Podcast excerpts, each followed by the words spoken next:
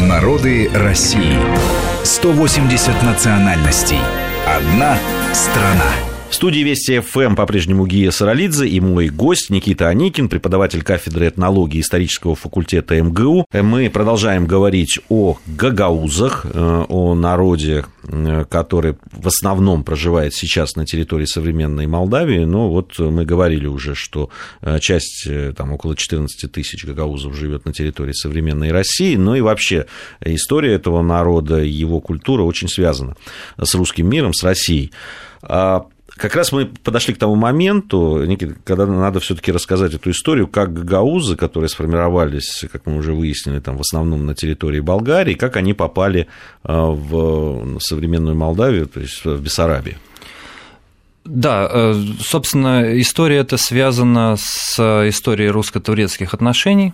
Дело в том, что XVIII век э, стал тем веком, когда э, крепнущая российская держава, Российская империя все чаще и чаще сталкивалась с, наоборот, слабеющей Османской империей, которая получила даже такое название, да, «больной человек Европы», собственно, зоной конфликтов, зоной э, интересов и спора э, между Россией и Турцией стали как раз территории, так скажем, Причерноморья, территории э, Балкан и территории Закавказья.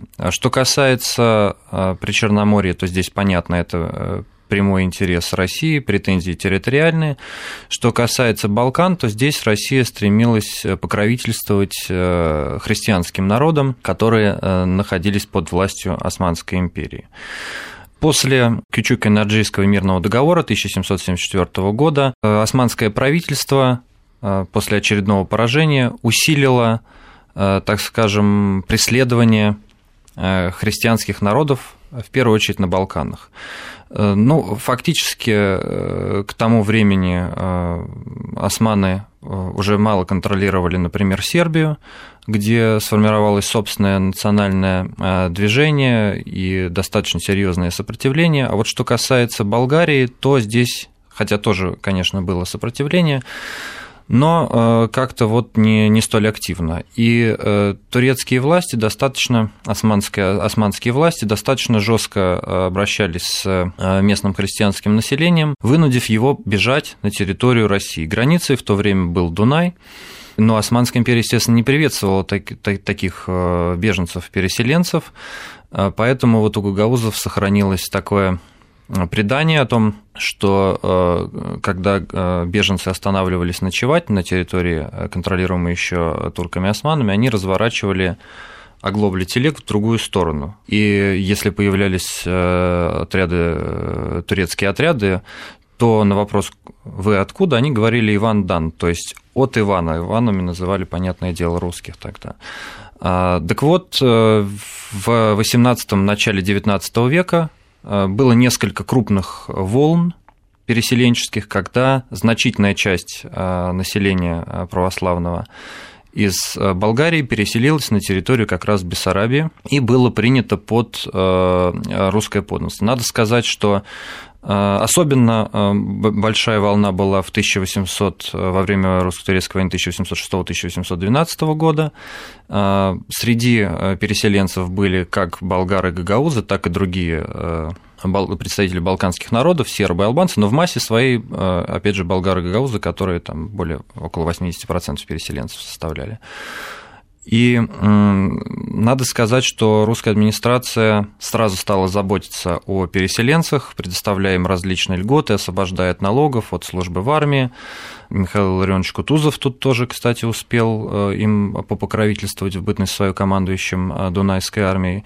Все это отложилось в исторической памяти гагаузов, которые до сих пор это вспоминают и с благодарностью относятся к, к этому периоду, поскольку действительно получили в свое распоряжение достаточно, так скажем, суровый, но плодородный край, который э, достаточно быстро за несколько десятилетий превратили из э, такой буджакской степи в, опять же, цветущие плантации.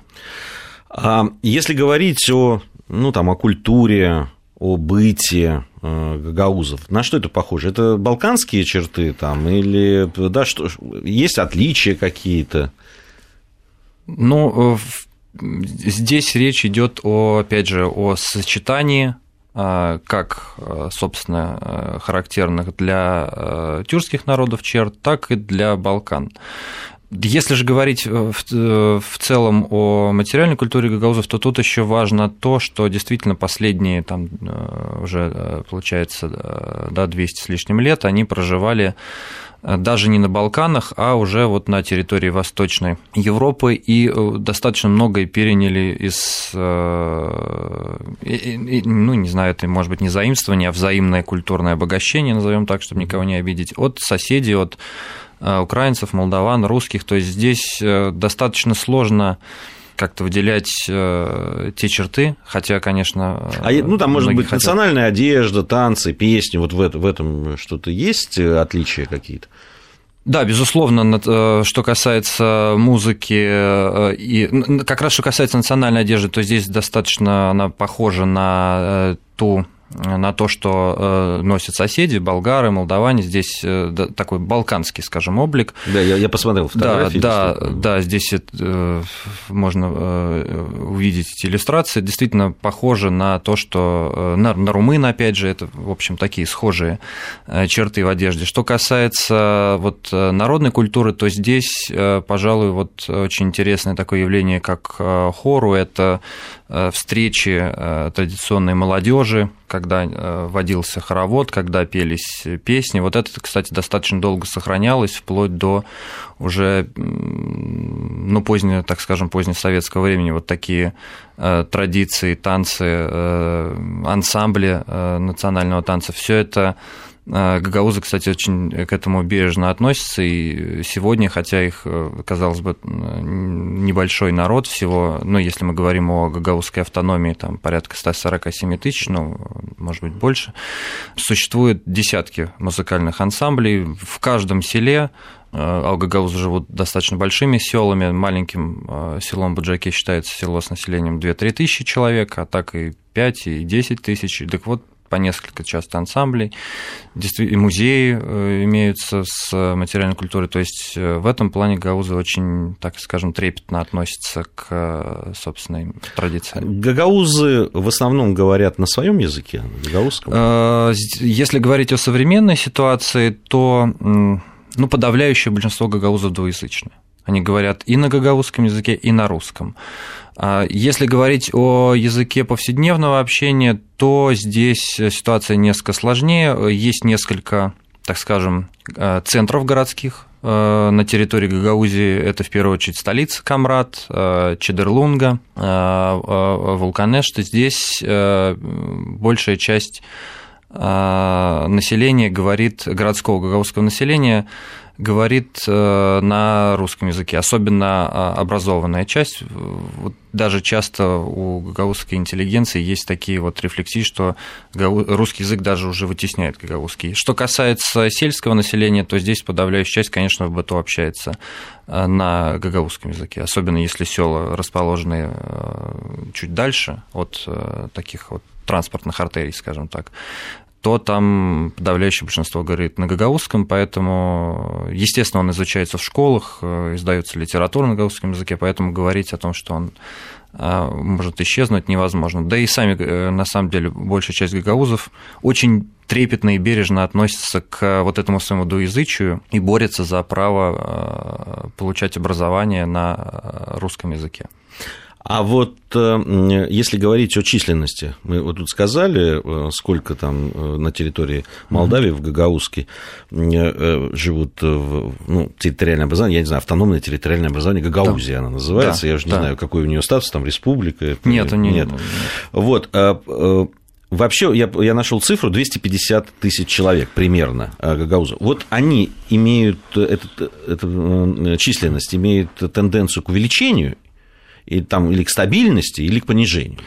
А, ну, во-первых, рождаемость, особенно в, в селах у гагаузов, очень приличная, и села, где, в смысле, и семьи, где по трое-четверо детей – это не такая уж э, редкость. Конечно, определенную проблему представляет то, что в связи с экономической просто ситуацией на территории как Молдавии, так и э, да, Гагауза еще живут. Дело в том, что вот традиционная их территория проживания, Бессарабия, Буджак, сегодня разделена административной границей, государственной границей э, Украины и Молдавии. Часть проживает на территории Одесской области, но это такие же гагаузы, они все вместе сюда переселились и ничем от своих э, собратьев, э, по сути, не отличаются.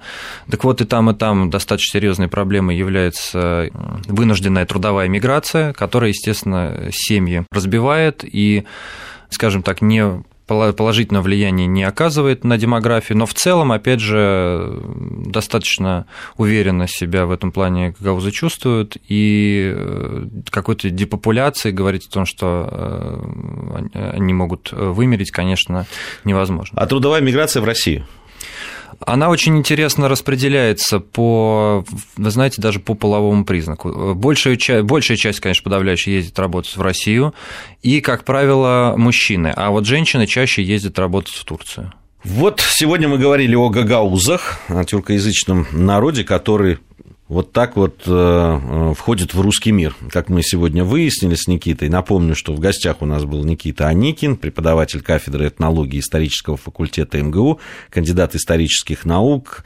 Это был наш цикл программ, который мы продолжаем, цикл программ «Народы России». Совместно мы эти программы делаем с историческим факультетом МГУ, за что большое спасибо нашим коллегам. Э, на этом сегодняшняя программа подошла к концу. Ровно через неделю мы с вами вами встретимся и будем говорить о новом народе, который проживает на территории нашей большой прекрасной Родины. Мы разные, и мы вместе. Народы России. Программа подготовлена при содействии исторического факультета МГУ.